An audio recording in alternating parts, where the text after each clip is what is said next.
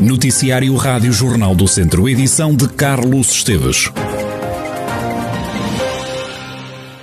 O jovem de Viseu que admitiu nas redes sociais ter violado uma rapariga pode afinal ter fantasiado toda a história. A PSP de Viseu não descarta esse cenário depois de a instituição onde o jovem vive ter admitido que o suspeito terá fantasiado o suposto crime. De resto, o indivíduo de 19 anos, já noutras ocasiões, demonstrou ter alguma imaginação sem revelar ter noção das consequências do que diz. À força policial não chegou qualquer denúncia de violação por parte da rapariga, identificada no direto da rede social Instagram, como explica a comissária Samanta Martins. Até o momento, o comando de Viseu não tem qualquer conhecimento do queixa apresentada por, uh, pela vítima, por isso uh, aguardamos que ela possa vir uh, aos autos dizer alguma coisa que possa servir para apurar a verdade esta parte a ser verdade é, é um crime confesso, é? mas também há um alarme social que tinha que ser. Exatamente, e também pelo alarme social é que decidimos no imediato realizar estas diligências, porque não conseguíamos perceber se é verdade ou não, e aliás até o momento não foi possível, mas uh, acredito que todo o inquérito irá conseguir uh, pelo menos uh, apurar a verdade e também dizer às pessoas que estamos atentos e prontos a agir em conformidade. Este caso já foi reportado ao DIAP, o Departamento de Investigação e Ação Penal de Viseu, pela Presidente da Comissão para a Cidadania e Igualdade de Género e a deputada na Assembleia da República, Cristina Rodrigues. PJ já tomou conta da ocorrência. Já está também nas mãos da PJ um outro caso, o caso da mulher de 54 anos, que foi assassinada ontem em Vila Pouca, no Conselho de Castro Daire. As autoridades não descartam a hipótese de ser um crime passional.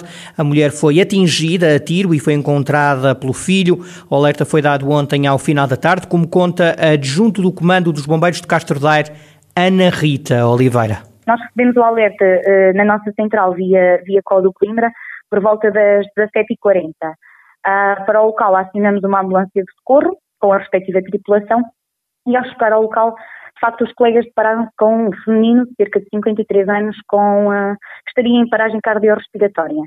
Um, perante esta situação, os colegas uh, iniciaram o, o desenvolvimento do, do, protocolo de suporte básico de vida. No entanto, ao fazerem o recorte da roupa, repararam que havia um ferimento que não era comum. Um, e então, de imediato, voltaram a ligar com o CODU uh, para pedir o, o, reforço do apoio diferenciado da Mer Viseu, nomeadamente, que também esteve no local, e também da autoridade por lhes ter suscitado ali que, que haveria qualquer coisa que do tal ferimento não seria comum terá sido um ferimento de, de arma de fogo. Desconheço que tipo de arma, mas isso também é somente aquilo que os meios de comunicação social estão, estão a passar. Para já ainda não há suspeitos. Este caso já está a ser investigado pela PJ. O Centro Hospitalar Tonela Viseu tem internadas 71 pessoas com Covid-19. Face ao dia de ontem, há menos 5 doentes no hospital com o novo coronavírus. A unidade hospitalar tem internadas 54 pessoas em enfermaria e 17 nos cuidados intensivos. Não há registro de nenhuma vítima mortal no dia de ontem. Nas últimas horas, Lamego comunicou 16 novos casos positivos de Covid-19. Penal do Castelo tem dois novos casos. Nelas tem mais um doente também São João da Pesqueira tem mais um infectado. Desde o início da pandemia, há 27.733 pessoas que estão ou estiveram doentes com Covid. 24.301 recuperaram, a lamentar há 589 vítimas mortais.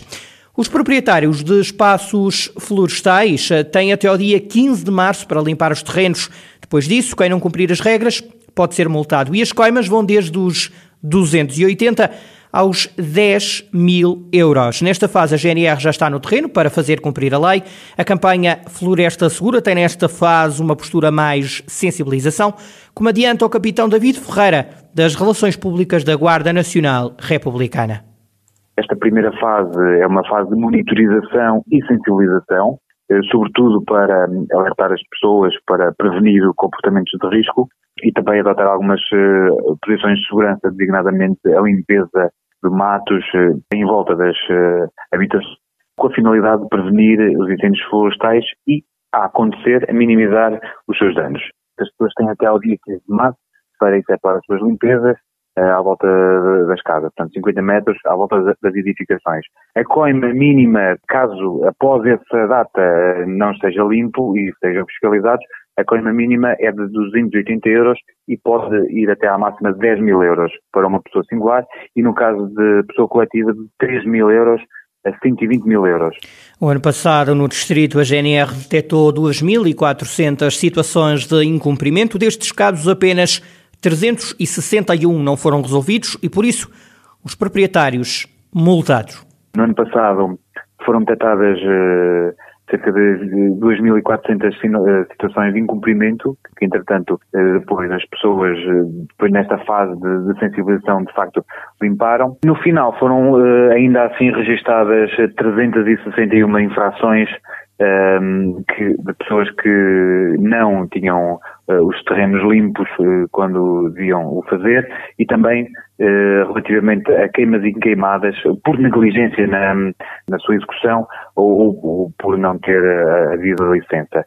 Dizer também que foram detidas 13 pessoas e identificadas 45 eh, nos 139 crimes de incêndio florestal que ocorreram no Distrito de Viseu. O capitão David Ferreira, das Relações Públicas da GNR, acrescenta em declarações à Rádio Jornal do Centro que as queimas e queimadas o ano passado foram responsáveis por 23% dos incêndios o ano passado em todo o distrito.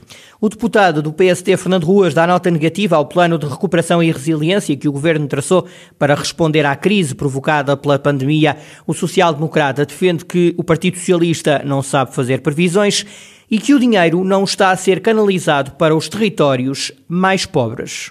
Trata-se de um plano. E um plano é um documento de intenções, é um documento que faz previsões. O Partido Socialista e o Governo não são muito corretos nem muito precisos em previsões. E, portanto, é melhor ver depois como é que ele vai ser eh, executado. Curiosamente, este dinheiro que é dado devia ser dado aos mais pobres. E daí eu percebi perfeitamente a palavra dos autarcas, nomeadamente o Sr. Presidente da Câmara de Sobrancelho, quando diz que este plano pode ser uh, uma sentença de morte para o interior. Podendo ser um plano, digamos, com objetivos bem traçados, que podem ser discutíveis, mas atendendo a quem vai executar e atendendo sobretudo aos destinatários, eu dou-lhe nota claramente negativa. Fernando Ruas lembra a aposta no metro de Lisboa, em vez de se apostar na ferrovia para Viseu, o antigo autarca defende que a bazuca é uma machadada na coesão territorial. Nós andamos, e agora o Governo anunciou que vamos ter finalmente a ferrovia. Bem, a ferrovia para Viseu, a mais adequada era aquela que foi definida durante muito tempo, que é a ligação Mangual de Viseu-Aveiro. Para essa não há nenhuma palavra, não há dinheiro, mas curiosamente para a perimetral do metro de Lisboa, que não é nada barato, não há nenhum problema em arranjar dinheiro para esse efeito. E portanto eu acho que é tempo, digamos, oportunidades perdidas. Minha primeira opinião sobre este plano de resiliência é que para o interior, nomeadamente, não é nada bom. Nomeadamente, não atingirá seguramente um objetivo que um plano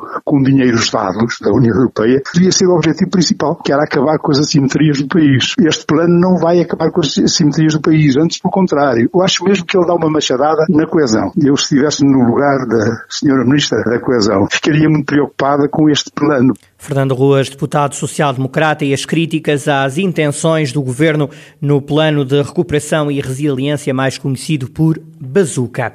Pedro Duarte demitiu-se e deixou o comando técnico do Académico de Viseu. A saída do treinador foi ontem confirmada pela SAD do Clube Academista, onde num comunicado diz ter sido apanhada de surpresa pela decisão que lhe foi comunicada pelo técnico, que alegou motivos pessoais para deixar Viseu. A SAD acrescenta que nos próximos dias será apresentado o sucessor de Pedro Duarte, que já tinha vindo substituir Sérgio Boris, técnico que orientou a equipa nas primeiras seis jornadas do Campeonato da Segunda Liga e que não ganhou nenhuma.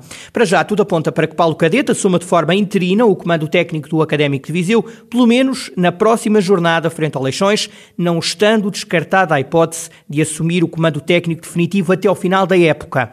Recordar que na altura em que Pedro Duarte foi contratado havia outros nomes em cima da mesa. Neste momento, um dos nomes que mais ganha força novamente é o de Ricardo Schell, o treinador de 39 anos, que já orientou o Académico de Viseu entre 2014 e 2016, pode ser o sucessor de Pedro Duarte, uma vez que continua sem clube. Vasco Almeida, treinador do Castro Daire, na altura foi também um dos nomes apontados ao cargo de treinador do Académico. Neste momento, o treinador da equipa castrense não é visto como uma das possibilidades mais fortes, uma vez que se encontra a treinar. Lançado em Santa Combadão, o novo projeto literário Texto Morto Não Mete Medo resulta de uma parceria entre a Câmara Municipal e a Associação Cultural Gambiarra de Tábua. O editor do projeto, Amaro Figueiredo, explica que a ideia é recuperar textos que estavam na gaveta com o objetivo de promover a escrita e a leitura. O Texto Morto Não Mete Medo tem uma periodicidade trimestral, apenas com 100 exemplares, para que se evite, por um lado, a massificação e, por outro lado, o cansaço dos autores dos conteúdos e também do leitor.